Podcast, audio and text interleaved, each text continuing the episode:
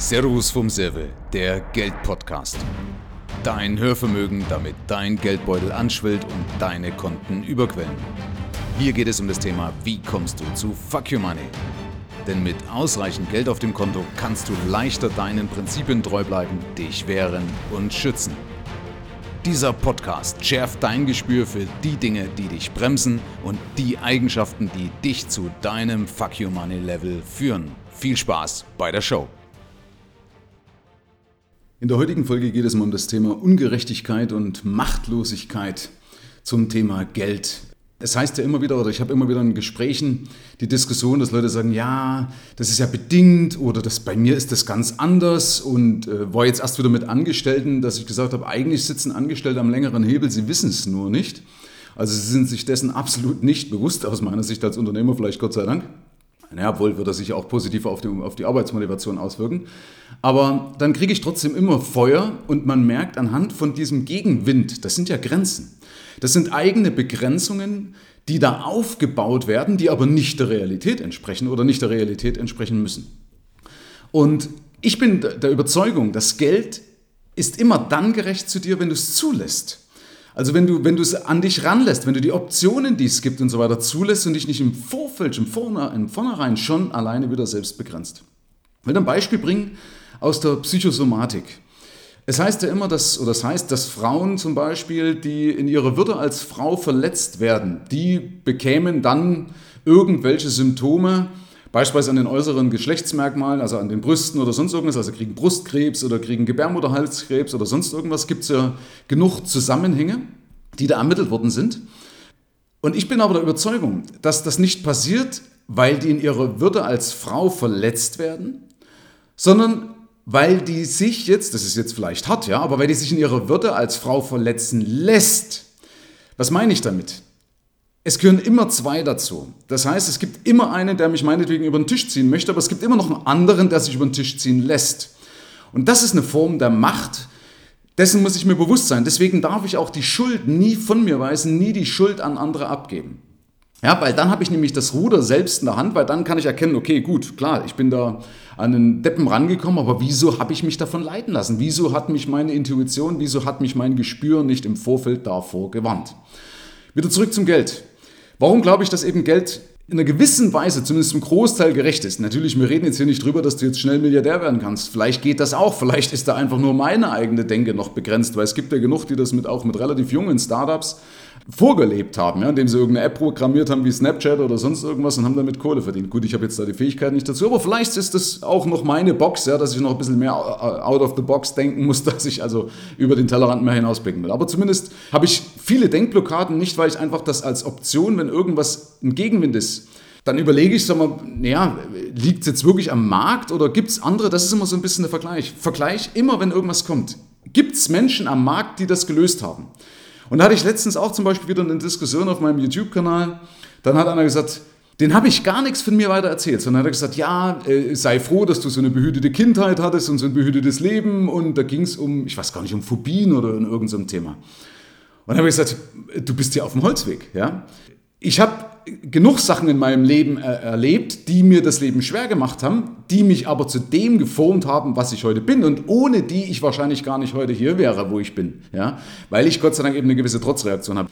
Das heißt, du hast eben gewisse Umstände und das Problem ist aber an diesen Umständen, dass die eben anfangen, dich zu begrenzen, du dich in deine Welt einnistest. Du musst also wissen, wenn du die Welt siehst, dann siehst du immer nur einen Ausschnitt. Immer nur einen kleinen Ausschnitt von dieser Welt. Aber das ist nie die ganze Welt. Deswegen gibt es ja so Meinungsverschiedenheiten, dass zwei Leute diskutieren, beide sagen, ich sehe die Welt, aber jeder sieht sie aus seinem Blickwinkel. Und dann gibt es vielleicht eine kleine Schnittmenge, aber den Rest sagt man, nee, das, der Rest ist gar nicht so. Ja, aber ist es nur jetzt wahr oder ist es nicht wahr? Also wer hat recht, wer hat nicht recht? Beide haben recht. Weil die Möglichkeiten sind einfach da. Und es ist doch faszinierend beispielsweise, dass Menschen, die Probleme haben, oder die, die, sag mal, es gibt ja Leute, die, die verlieren permanent Geld, ja, denen wird permanent das Geld aus der Tasche gezogen. Anderen wiederum dümpeln von einer schlechten Beziehung in die nächste. Mensch, Freunde, bei Millionen von Wahrscheinlichkeiten ist es doch gar nicht möglich, dass ich mir eigentlich immer nur die Scheiße rausziehe. Das kann doch nur an mir liegen. Ja? Das sollte ich doch irgendwann mal, sollte ich mir dessen bewusst sein. Wie gesagt, es gibt Millionen Wahrscheinlichkeiten, die eintreten können. Und komischerweise gibt es Menschen, die ziehen sich immer die Rosinen raus Und es gibt Menschen, die ziehen sich dann die Scheiße raus. Oder die toten Fliegen, ja, fällt mir gerade ein, ja, der Bäcker schlägt die Fliegen tot und tut sie ins Rosinenbrot. Ja, also jetzt auch mal ganz kurz. jetzt hast du ein schönes Bild, wenn es nächste Mal Rosinen ist. Ja, und genauso ist es immer. Wir haben solche Bilder und diese Bilder, die werden zu Selbstverständlichkeiten bei uns. Das weißt du und dafür will ich dich oder mit dieser Folge so ein bisschen wachrütteln. Immer wenn ein Aber kommt. Aber heißt, ja, aber ich gebe dir nicht recht. Ja, äh, ja, aber das stimmt nicht. Ja, aber sobald ein Aber aufkommt, hinterfragt das und sagt, wieso begrenze ich mich hier eigentlich wieder selber? Wieso sagt mir irgend so ein kleiner Dämon, dass ich das nicht kann, dass mir das nicht zusteht. Ja, bei anderen, die hatten reiche Eltern und andere hatten ein schöneres Haus und andere hatten als Kind schon einen Hamster und andere hatten dies und andere hatten jenes und legt diesen blöden Mantel wollte ich gerade sagen, ja, mir fällt jetzt nichts Blöderes ein. Leg das einfach ab. Das ist einfach eine Last, ja. Die hast du nicht nötig. Ich hoffe, du zählst da nicht dazu. Man, jeder hat solche Programme, große und kleine. Die, die erfolgreich sind, haben die genauso, ja. Die haben nur kleinere, ja. Die haben halt diese ganzen Meilensteine oder diese ganzen Stolpersteine, so rum, ja. Die ganzen Stolpersteine einfach schon weggeräumt und sind über sich hinausgewachsen. Das ist eben der Punkt. Und du kannst über dich hinauswachsen. Und dann ist Geld auch gerecht, weil Geld ist eine Folge. Geld ist Energie. Und wenn du das als selbstverständlich annimmst, dass dir Geld zusteht, dann wirst du das Geld auch wie magisch anziehen. Das ist ja dieser Geldmagnet. Ich habe das auch schon ein paar Mal erwähnt, auch in meinem Buch. Das rührt ja aus dem Matthäusevangelium her. Also in der Psychologie heißt das Matthäuseffekt ist also kein Hokuspokus, sondern das rührt ja aus der, aus der, aus der Bibel her.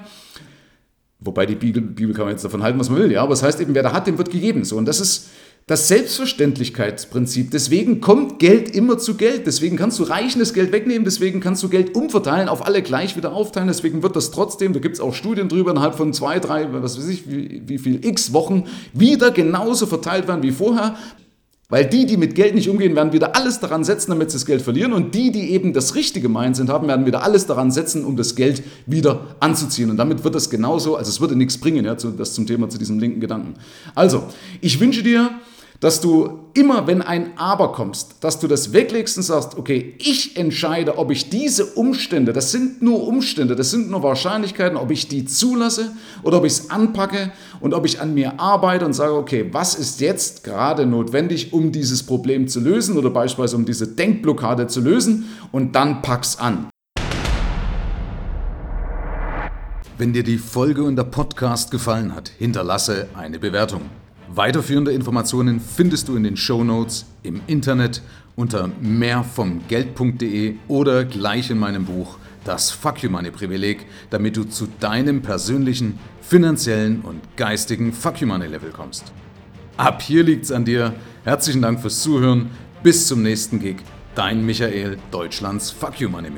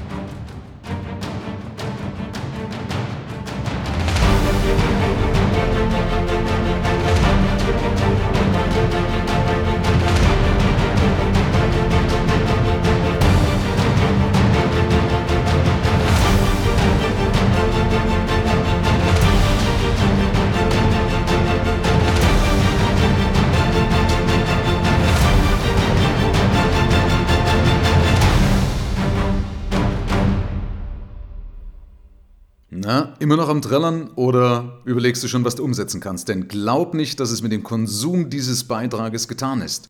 Konsum hat die Herkunft aus dem lateinischen consumere, das heißt verbrauchen, also es wird weniger.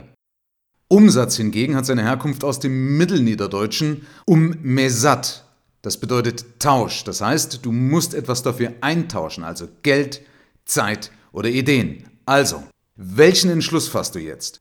Welche konkreten Schritte machst du künftig?